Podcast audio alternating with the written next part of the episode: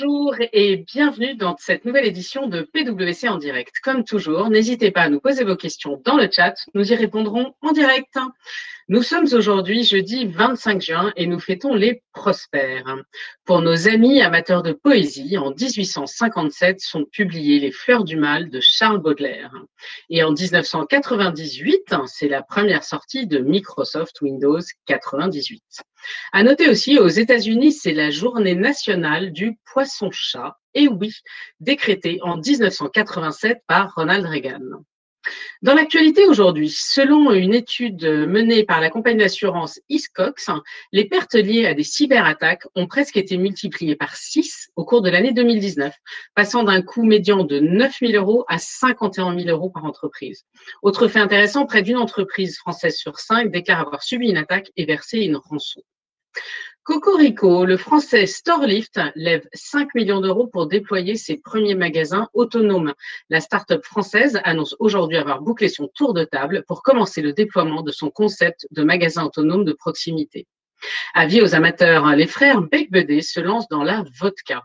Charles et Frédéric créent en effet leur première entreprise ensemble qui va commercialiser le filtre, une, une vodka ultra premium et bio. Pour les sportifs, la Tour Eiffel rouvre, mais sans les ascenseurs et sans les touristes.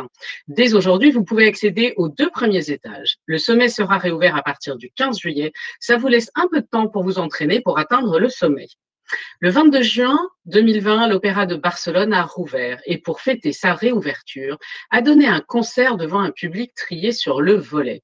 En effet, les artistes ont joué devant des plantes, occupant les 2300 places de la salle. Si les végétaux n'entendent vraisemblablement rien à la musique, ils sont cependant sensibles au son, ainsi que le prouvent de récentes expériences scientifiques. Changement des habitudes avec le Covid-19. Le paiement sans contact s'envole. Selon une étude publiée mercredi par la BRI, la part des paiements sans contact dans l'ensemble des transactions par carte est passée de 30% en septembre 2019 à plus de 65% en juin.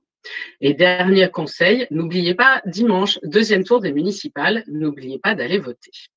Place à notre sujet du jour, reconstruire, regard croisé, faire face à la crise et construire l'après. 50 personnalités de la société civile et de la sphère économique m'ont partagé avec nous leur point de vue. Quels enseignements, comment construire l'après? Pour nous en parler, j'ai le plaisir d'accueillir aujourd'hui Agnès Husser, membre du comité exécutif de PwC France, responsable de tout ce qui est client et innovation, et Jean-François Marty, associé spécialisé dans la practice People and Organisation. Bonjour à tous les deux. Bonjour. Bonjour. Bonjour. Agnès, peut-être une première question. Pourquoi avoir lancé cette étude? Alors, dès le début de la crise sanitaire en France, et en fait, dès la troisième semaine du confinement, euh, alors que, comme toutes les entreprises, on était aussi en train de gérer la crise hein, pour nos équipes, euh, donc sur les aspects sanitaires, mais aussi d'organisation, euh, de passage en télétravail, qui, je dois dire, a été remarquablement bien euh, réussi puisqu'on a eu zéro problème technologique, hein, ce qui montre que l'investissement dans la technologie qu'on avait réalisé il y a longtemps déjà euh, paye. Donc dès le début en fait de cette crise et alors même qu'on gérait encore la crise, on a voulu comprendre s'il y aurait des impacts et des mutations qui pouvaient émerger de la crise et apporter notre pierre à euh, la reconstruction de la France post-Covid. post covid et donc, euh, donc, on a lancé un programme euh, collectif et collaboratif. Euh, donc ça, c'est important dans, dans, la forme, puisque PwC France entend jouer pleinement son rôle d'entreprise engagée dans la reconstruction économique et sociétale. Alors, cette démarche, elle est collective et concrète, et vraiment, elle a notre parti pris, il a été de commencer par une phase d'écoute très large pour comprendre les ressentis, les craintes et les incertitudes, mais aussi les espoirs que la pandémie a parfois suscité, voire, voire révélé. Et donc, comme le disait euh, Cécile, on a recueilli les perceptions euh, de plus d'une cinquantaine de personnalités d'horizons extrêmement divers, euh, issus de la société civile ou de la sphère économique, des dirigeants de très grandes entreprises, des dirigeants de TI, des entrepreneurs, des investisseurs, mais aussi des représentants syndicaux, des autorités religieuses, des philosophes et des journalistes. Donc, une écoute très, très large. Et donc, nous avons nous avons émis en fait début juin un recueil qui s'appelle Face à la crise, regard croisé, que vous pouvez d'ailleurs trouver sur notre site, qui synthétise ces premières réflexions sur les grandes tendances qui sont susceptibles d'émerger et de marquer durablement notre écosystème. Merci beaucoup. Et finalement, pourquoi est-ce qu'on a choisi ce nom Reconstruire? Alors c'est une bonne question parce que initialement quand j'ai lancé le projet, on l'avait appelé euh, le jour d'après. Euh, et finalement, euh, et, d'ailleurs, on a constaté une évolution en fait pendant les notre période d'interview. Donc, on a démarré vraiment tout début avril pour finir début mai. tout début, on était beaucoup beaucoup de questions se posaient, surtout sur le jour d'après, le monde d'après. Et assez vite, hein, euh, les perceptions ont changé, les préoccupations sont revenues aussi sur l'immédiat post-crise.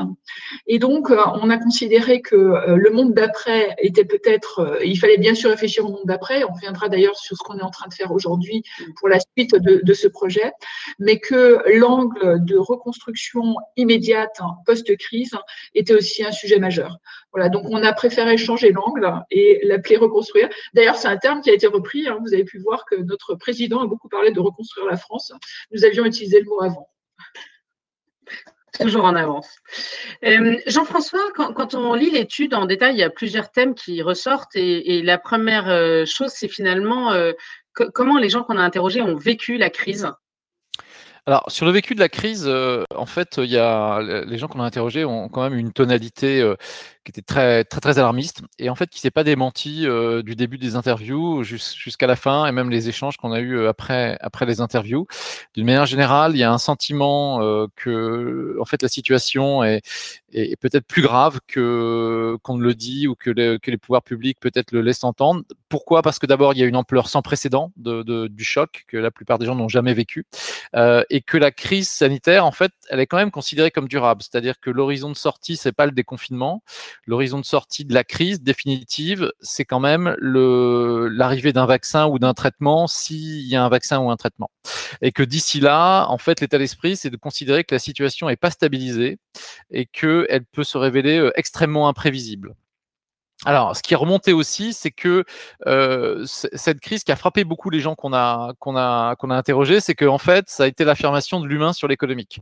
Euh, C'était la réaffirmation de la prééminence de, de la vie humaine. On a, arrêté l'économie quand même pour, euh, pour pour sauver des vies. Et ça, ça a été très frapp ça a frappé beaucoup les gens qu'on a qu'on a interrogés.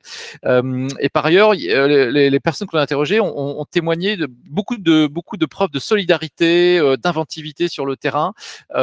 beaucoup de, on a eu beaucoup de témoignages sur le fait que bah, sous la contrainte, en fait, euh, dans les entreprises, dans les organisations, il y a eu énormément de, de, euh, de créativité, de solidarité qui se sont euh, manifestées. Euh, il y a quand même un bémol sur ce côté affirmation de l'humain qui est, qui est, très générationnel, avec notamment euh, quand même peut-être une, une affirmation de l'humain qui qui peut-être s'est arrêté aux portes des EHPAD. Donc il y a eu beaucoup de choses qui mmh. sont, qui sont liées en fait aux, générations les, plus anciennes et ce qui s'est passé dans les EHPAD. Et peut-être des doutes aussi sur les plus jeunes, en disant est-ce qu'on n'est pas en train de sacrifier un peu les plus jeunes? Euh, voilà.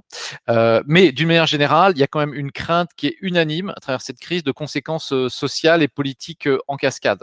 Le, la crise sociale, c'est un risque majeur qui est unanimement identifié par tous les gens qu'on a qu'on a interrogés, tout en précisant que cette crise sociale, la France n'en a probablement pas, euh, pas les moyens. Et puis, il y a beaucoup de gens qui nous ont aussi euh, euh, fait part d'une très grosse inquiétude sur derrière la crise sociale, en cascade, il peut y avoir une crise politique et institutionnelle, avec plusieurs personnes qui nous ont dit, je ne pensais pas qu'en France, on pouvait imaginer une crise politique, institutionnelle grave. Et eh ben peut-être que là, une des conséquences de, de, de cette crise, c'est qu'on va vivre ce, ce, ce, ce type de, de, crise institutionnelle. Alors en même temps, euh, et on verra après les, les, axes de reconstruction, mais en même temps, il y a, il y a les gens nous ont, nous ont dit il faut vraiment avoir une mobilisation très forte à court terme d'urgence et une mobilisation sur deux, sur deux volets. Un premier volet qui est d'éviter les faillites, notamment toutes les faillites euh, qui sont euh, euh, pressenties, appréhendées sur toutes les PME, TPE, TI qui ont été à l'arrêt ou quasiment à l'arrêt pendant le, pendant le confinement et qui n'ont pas de mmh. trésorerie et pour qui ça va être très très très dur et qu'il faut sauver. La, deuxième chose euh, de la mobilisation d'urgence, elle porte sur l'évitement des conflits sociaux. On, en a parlé, on vient d'en parler. Euh, et donc, il y a quand même un appel euh, très très fort à faire preuve de solidarité dès maintenant, notamment à l'égard des premières lignes qui ont tenu l'économie pendant la crise, pendant, pendant le confinement, parce qu'il y a un sentiment très très fort qui remonte que finalement ce, ce, confinement, les gens l'ont vécu de manière très, très, très différente entre les gens qui sont allés travailler, ceux qui étaient euh, qui restaient chez eux en télétravail, euh, euh, euh et que on n'a pas tous vécu le confinement de la même façon en fonction de ces en fonction de ces conditions matérielles, et que tout ça en fait crée un cocktail explosif, euh, parce qu'en fait il y a des sentiments d'injustice et d'inégalité qui existaient déjà, mais cette crise en fait les a exacerbés, et qu'il y a peut-être un non-dit, et qu'il faut il faut crever l'abcès là-dessus, et qu'il y a un vrai appel à, à, une solidarité très forte sur, euh, pour, pour, pour éviter ces, ces, conflits sociaux tout de suite. Du coup, finalement, si on regarde les, les, les premiers retours, c'était beaucoup d'inquiétudes, beaucoup d'inquiétudes sur la suite et en même temps euh, frappé par cette mobilisation euh, très forte qu'on a déjà euh, tous beaucoup vu. Et, et, du coup, peut-être quels sont les axes de reconstruction qui ont émergé dans ces interviews? Oui, alors, et un, préalable quand même, c'est que la, plupart des gens nous ont dit quand même, euh, euh, on n'a pas la boule de cristal, on rentre dans une période d'imprévisibilité, mmh. donc c'est quand même euh, la seule certitude qu'on peut avoir, mmh. c'est l'incertitude. Donc il y a quand même, ça a été très très fortement exprimé que beaucoup de gens se sentaient dans une logique de d'incertitude qu'il fallait accepter, qu'il fallait manager, qu'il fallait assumer. cela dit, une fois qu'on pose ce, ce, ce, préalable, quand on retient un peu les axes qui sont sortis la plupart des, des, interviews, en fait, il y en a quatre qui permettent un peu d'envisager une reconstruction sur quatre, quatre piliers forts. Le premier de ces piliers, en fait, c'est le, c'est le retour local. Euh, c'est-à-dire que euh, on nous a beaucoup dit euh, que effectivement, il y a la crise a, fait naître un besoin de, de, de souveraineté indispensable sur les secteurs stratégiques euh, et qui en plus correspond à en fait des circuits courts de production, des aspirations de circuits courts de production et de consommation du Made in France qui était qui était déjà présent avant la crise, mais là qui s'est qui s'est exacerbé. Mais il y a un premier axe de retour local, notamment de retour local en termes d'industrialisation et en termes de, de de, consommation. Mais la plupart des gens qu'on a, qu'on a interrogés quand même posent une question là-dessus euh, et se, se disent est-ce que cette volonté euh, auquel on n'échappera pas de relocalisation, est-ce que finalement euh, on ne va pas au-delà d'une grande désillusion? Euh, Parce que euh, il y a quand même tout un savoir-faire aujourd'hui qu'on a qu'on a peut-être plus. Et est-ce qu'il sera possible de le, de le relocaliser? Il y a quand même beaucoup beaucoup d'interrogations là-dessus. Et puis il y a une grosse interrogation sur comment on réconcilie en fait une relocalisation de la, de la production avec forcément un, surenchérissement des coûts et de l'autre côté, euh, une perte de pouvoir d'achat euh, massive qui est attendue euh, en France, euh, euh, en, en, Europe. Et puis, à travers le, le, retour du local, il y a quand même une crainte aussi, qui de dire attention à ce que ce retour local ne soit pas porte en fait le risque en lui d'une dérive protectionnaliste, nationaliste, qui serait dont les effets en fait seraient encore plus néfastes. Donc, il y a, il y a beaucoup, beaucoup d'interrogations sur et de, et de craintes aussi sur cette relocalisation. Le deuxième axe après la relocalisation, c'est l'accélération du digital. Donc ça, je pense qu'on l'a tous vécu. Donc tout le monde nous a dit qu'il effectivement, euh, euh, et ben, ce basculement qui s'est fait de manière très très soudaine, on nous a dit en quelques semaines, on a finalement fait des avancées de, plusieurs années. Euh, tout le monde considère que qu'on va pas revenir en arrière là-dessus, ça va s'amplifier et que maintenant, c'est devenu le digital est devenu vraiment vital. La transformation digitale est devenue vraiment vitale pour les, les entreprises et que les entreprises qui n'accélèrent pas leur transformation digitale là vont être en risque, vont être en menace de, en menace mortelle quasiment. Mais euh, là aussi, l'avènement euh, du digital, en fait, on nous a beaucoup parlé des risques qui, sont liés avec, euh, parce que plus on accélère sur le digital, c'est très bien, c'est très bien. Mais aujourd'hui, l'accélération du digital, elle se fait sur des plateformes qui sont pas françaises, qui sont pas européennes. Donc, il y a ce, ce sujet de la souveraineté. Donc, comment on fait pour accélérer euh, cette, ce, ce, digital sans euh, se mettre encore plus en vulnérabilité, notamment en termes de souveraineté, euh, en souveraineté numérique? Et comment on fait en sorte que plus on accélère sur le digital, plus on se met peut-être en risque, on est peut-être en train de créer les conditions euh, du prochain risque euh, systémique et peut-être la prochaine crise, elle est peut-être, euh, c'est peut-être une crise cyber qui, qui, qui, nous attend. Donc il y a eu beaucoup, beaucoup de, de, de craintes là-dessus, beaucoup aussi de mise en garde sur l'accélération digitale, mais attention que deviennent les données euh, notamment euh, en termes de respect des données, respect des libertés publiques. Et puis, un, autre point qui a remonté très fortement avec l'accélération du digital, c'est le coût social qui est associé à cette accélération digitale, puisqu'en fait, plus on accélère sur le digital, bah, plus on accélère l'obsolescence, euh, la disparition de certains métiers. Et donc là aussi, il va falloir accompagner, faire preuve de solidarité et, et, et d'anticiper ce coût euh, qui peut être très fort socialement sur, sur l'accélération du digital pour, pour, pour beaucoup de métiers. La, troisième, troisième axe qu'on a pu identifier, c'est finalement l'exigence de protection sanitaire et le besoin en fait d'une industrie de santé souveraine, là aussi en France. on nous a beaucoup dit, voilà, il faut, vraiment cette, crise a montré notre dépendance. Il faut mettre fin à cette dépendance sanitaire. et en plus, cette exigence de, santé, c'est une vraie, c'est une vraie opportunité économique pour la France, c'est une vraie opportunité économique pour ces entreprises. Donc il faut la saisir. Euh, alors, la question qui remontait aussi à travers euh, cette protection sanitaire, qui s'impose comme une exigence, c'est finalement le financement. Euh, qui va financer ces investissements euh, massifs euh, que requiert en fait le besoin de protection euh, et de souveraineté sanitaire, avec notamment une question sur l'équilibre des financements entre une partie publique et une partie privée de, de, de, de, de ces financements. Le quatrième axe sur lequel on a pu, on a, on a pu identifier, qu'on a pu identifier sur cette reconstruction, c'est en fait la redécouverte de, de, de l'essentiel. Donc avec un finalement un recentrage sur les besoins essentiels qui, qui est censé mmh perdurer donc, quand, on écoute les gens. Et en fait, il y a, euh, on nous a beaucoup dit qu'on était redescendu beaucoup dans les, dans les étages euh, en bas de la, pyramide de Maslow. La, pyramide de Maslow a souvent été utilisée comme, euh, comme une image pour illustrer, cette tendance.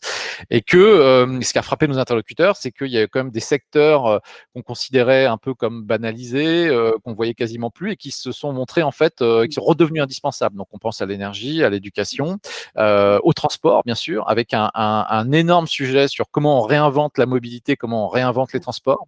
Euh, et puis, on nous a aussi beaucoup parlé même du grand retour de, de, de l'agriculture. Voilà, donc avec beaucoup de sujets, comment on réinvente euh, finalement beaucoup de métiers qui, qui, euh, qui, sont redevenus indispensables ou d'autres métiers qui doivent complètement se réinventer, comme la mobilité, le tourisme, etc., etc. Voilà un peu les quatre axes de, de reconstruction qu'on a pu identifier. Et alors, qu'est-ce que ça dessine finalement pour l'entreprise de demain? Quelles sont alors, là aussi les pistes?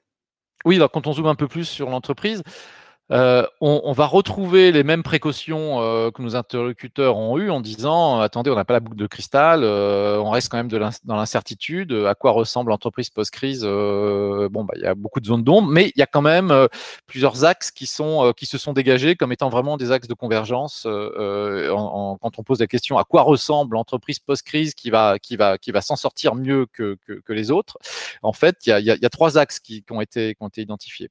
Le premier axe, les entreprises qui vont s'en sortir le mieux post-crise sont celles qui seront capables de mettre en place en fait un nouveau pacte qui à la fois euh, qui repose à la fois sur une performance économique, sociale et écologique, euh, et que probablement les entreprises qui s'en sortiront le mieux dans cette période qui s'ouvre, ce sont des entreprises qui euh, mettront la solidarité comme valeur centrale, beaucoup plus qu'avant, euh, mais qui soient capables d'inscrire euh, cette solidarité euh, vraiment dans leur raison d'être, non pas pour communiquer sur leur raison d'être, mais qu'elles en fassent une réalité, et qu'elles en fassent une réalité qui se traduise concrètement sur le fait qu'elles peuvent avoir un modèle de production qui repose sur des choses plus intelligentes, qui s'appuient notamment sur les sources d'énergie euh, plus, euh, plus renouvelables.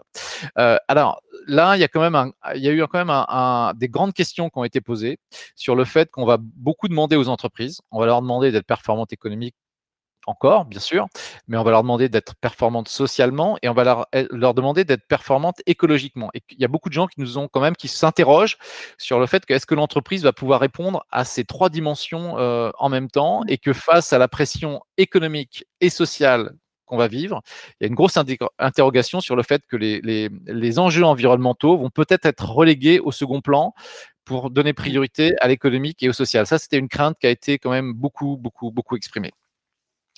Donc, premier axe, c'est ce pacte euh, écologique, euh, économique euh, et social. Le deuxième axe, c'est en fait les entreprises qui vont s'en sortir le mieux. Si on dresse ce portrait robot de l'entreprise post-crise, c'est en fait c'est des entreprises qui vont être beaucoup plus résilientes face à l'incertitude, des entreprises qui vont être capables en fait de gérer tous les risques et toute l'imprévisibilité qui s'ouvre devant nous. Alors cette imprévisibilité, d'abord, elle repose sur un sur la solvabilité, donc c'est quand même le cash redevient devient quelque chose de, plus fondamental, mais au-delà du, cash, des entreprises qui vont faire face à, l'incertitude, ce seront les entreprises qui seront capables d'intégrer le, le, risque, le risque systémique c'est-à-dire le risque à faible probabilité, le, le risque euh, à long terme, euh, et qui sera capable de l'intégrer dans sa culture, la culture du risque et dans son modèle opérationnel. Sera capable culturellement et opérationnellement vraiment d'intégrer, d'intégrer le risque et ne pas nier le risque. Ça a été un des grands enseignements en fait de, de, de cette crise, c'est que beaucoup d'entreprises, ou enfin à tous les niveaux même, on a, ont pu nier le risque, d'autres qui ne l'ont pas nié et s'en sont mieux et s'en sont peut-être mieux sortis. Euh, avec là, euh, le, là un, un, un, un, grand sujet qui est de dire, mais alors est-ce qu'on est-ce qu'on va être capable notamment ces entreprises-là vont probablement être capables euh, d'anticiper les prochaines crises euh, par rapport à des entreprises qui risquent euh, de soigner, soit rester sur un risque pandémique. Alors mmh. peut-être que la prochaine crise, elle sera ailleurs et qu'on soit en, en, retard, en retard d'une crise. Et puis le troisième axe qui est, qui est ressorti, bien sûr, c'est euh, le télétravail et l'agilité que le télétravail euh, permet. les pratiques qui ont été imposées euh, par cette crise, la plupart des gens nous ont dit, euh, elles sont elles sont parties pour durer. On va probablement pas revenir euh, revenir en arrière. donc d'abord l'efficacité du télétravail a été plébiscité, donc on pense que c'est appelé à durer, peut-être pas au même niveau bien sûr que celui qu'on a vécu pendant le confinement, mais on, probablement on reviendra pas en arrière au même niveau. Euh, et, en même temps, euh, ce télétravail, en tout cas les entreprises qui vont s'en sortir le mieux, sont probablement celles qui intégreront les aspirations en termes de télétravail, puisqu'en fait ça a fait ses preuves, mais qui en même temps, au-delà du télétravail, seront en mesure de re-questionner avec un télétravail un petit peu plus central, quel est le rôle du bureau physique désormais et mmh. quel est le rôle des interactions physiques et, so, et soit capable d'équilibrer en fait une partie un mmh. peu virtuelle ou à distance du travail, une mmh. partie physique dans les locaux et euh, euh, une partie de comment on réinvente aussi les interactions quand on est quand, quand on est en physique. Voilà. Et euh, euh, donc ça, c'était un peu les trois axes euh, qui, qui, qui, ont un peu décrit le portrait robot selon les interlocuteurs euh, et interlocutrices euh, de ce qui de ce qui devrait faire des entreprises beaucoup plus solides et mieux et mieux mmh. parées pour pour en fait affronter la nouvelle ère qui, qui s'ouvre maintenant. Et, dans ces interviews, qu'est-ce qu qui a sorti sur le rôle de, de l'État, de l'Europe? Est-ce que c'est aussi des thèmes qui sont ressortis? Oui, alors bien sûr, bien sûr. Donc euh, sur le rôle de l'État, d'une manière générale, euh, ce qui est ressorti très fortement, c'est qu'il y a une attente en fait d'avoir euh, un, un, État beaucoup plus efficace. C'est-à-dire que au niveau euh, du gouvernement et de l'État, il est quand même reconnu que le gouvernement a, a, a, a, joué son rôle protecteur pendant la crise. Il a plutôt, il a plutôt pris les bonnes mesures au moment où il, où il fallait. Euh, donc son action est, est, globalement jugée favorable, avec, avec des ratés, euh, des ratés notamment sur, euh, sur les masques, etc. Mais globalement, l'action du gouvernement est saluée. En revanche, euh, il y a un consensus pour, euh, dire qu'il euh, y a une inefficacité de l'administration publique qui est quand même terrible et qui nous coûte cher. Et que notamment, il y a un appel très très très fortement à avoir un, État et, des, pouvoirs publics plus décentralisés. Donc il y a un vrai appel à la décentralisation, notamment la comparaison avec l'Allemagne est quand même très forte et souvent remontée à notre désavantage, bien évidemment, puisque voilà, euh, l'Allemagne étant beaucoup plus centralisée, plus euh, plus fédérale, bah, s'en est sorti beaucoup mieux, avec notamment peut-être des prises de décision plus agiles sur sur le terrain, et que en comparaison, la France beaucoup plus centralisée, euh, euh bah, ce modèle-là, euh, il est considéré comme quand même euh, beaucoup moins efficace et, et, et il nous coûte cher là aussi. Euh, le, ce qui est remonté sur, euh, sur l'Europe, alors ça a un peu fluctué parce qu'on a eu des retours quand même très très critiques au début sur l'Europe, peut-être un petit peu moins sur la fin, mais surtout ce qui remontait sur l'Europe, c'était l'absence en fait assez criante de, manque de solidarité au début, au moins au début de la crise, et qui fait qu'en fait, euh, ce qu'on a vu, c'est que la crise a, a, a bousculé beaucoup l'Europe et, et, a, et a en fait euh, remis sur le devant un modèle d'État souverain. Euh, mais au final, la, plupart des gens nous disent, même si l'Europe a été très secouée, euh, l'Europe en tant que rempart de, devrait, perdurer et, de, et, de, et devrait survivre. Euh, C'est-à-dire que l'Europe, comme bloc, comme rempart face au bloc pour rivaliser, concurrencer le bloc chinois et le bloc américain, au final va, va s'imposer. Et le mariage de raisons européens, pour ces raisons-là, devrait, de, devrait continuer. On a même pas mal de gens qui nous ont dit que le modèle européen pourrait même revenir sur le devant de la scène, qui pourrait peut-être même s'en sortir, puisqu'en fait, il est plus écologique, plus social.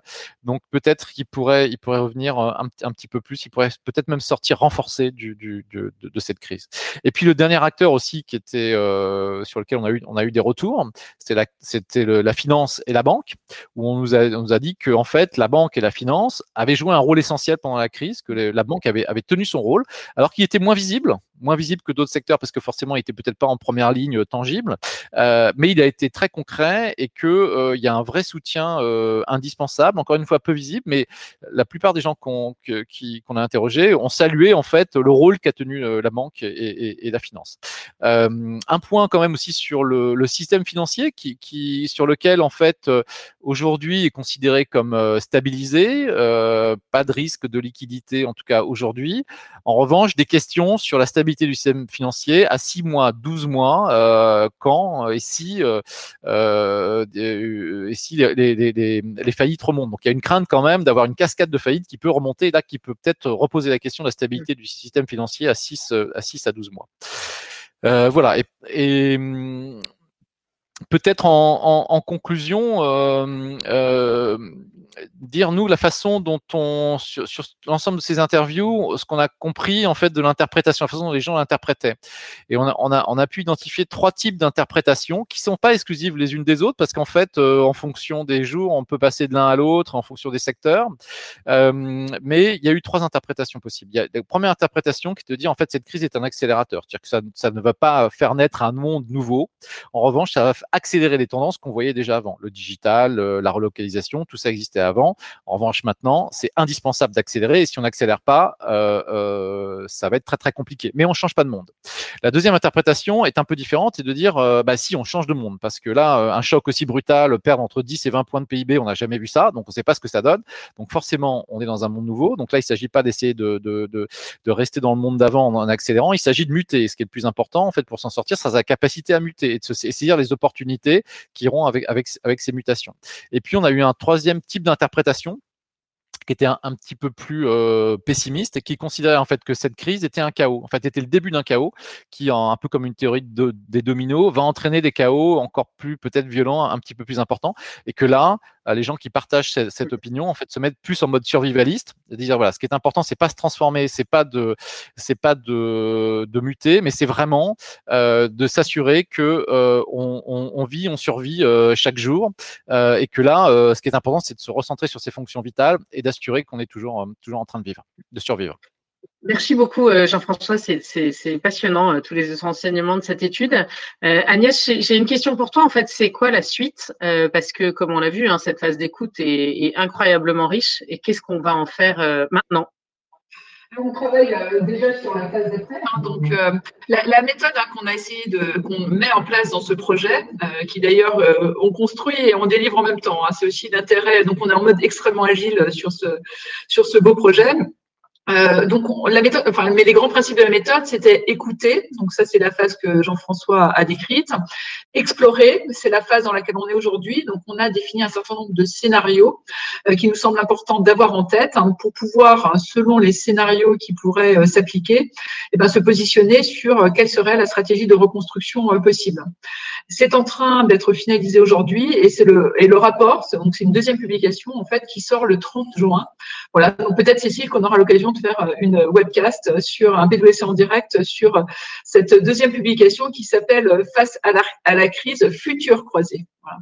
Euh, et euh, par ailleurs, ce que l'on fait aussi pour poursuivre l'écoute, hein, euh, vous êtes peut-être rendu compte qu'on n'a pas trop parlé des jeunes générations, euh, mais donc on a décidé en fait de, d'ouvrir une autre branche du, du projet vers les étudiants.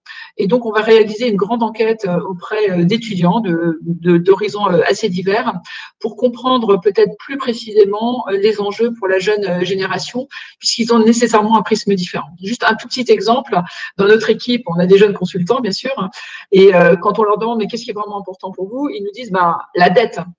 Parce que eux se disent bah, que c'est eux qui vont payer, qui c'est eux qui vont être, qui, c'est eux à, qui cela va être imposé. Voilà. Et donc c'est des choses forcément il y a un prisme différent. Voilà. Donc on est en train de compléter. Donc euh, à bientôt pour vous présenter euh, tout ça.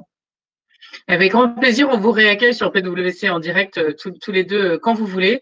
Euh, un grand merci d'ailleurs à tous les deux d'avoir pris le temps de partager avec nous ces enseignements qui sont vraiment très éclairants. Un grand merci à nos auditeurs du jour et à votre fidélité renouvelée. je le dis tous les jours, mais c'est toujours un grand plaisir de vous retrouver. L'enquête de satisfaction doit s'afficher à droite de votre écran. si vous pouvez prendre les quelques secondes pour nous donner votre feedback. Encore une fois, nous les lisons avec beaucoup d'attention tous les jours. Ça fait nos fins de journée. Il me reste à vous souhaiter à tous une excellente journée et je vous donne rendez-vous la semaine prochaine pour deux webcasts tout à fait passionnantes. Une sur la partie réclamation client et l'autre qui est plus sur la partie formation et comment upskiller vos équipes. Je vous souhaite à tous une excellente journée et vous dis à très bientôt sur BWC en direct.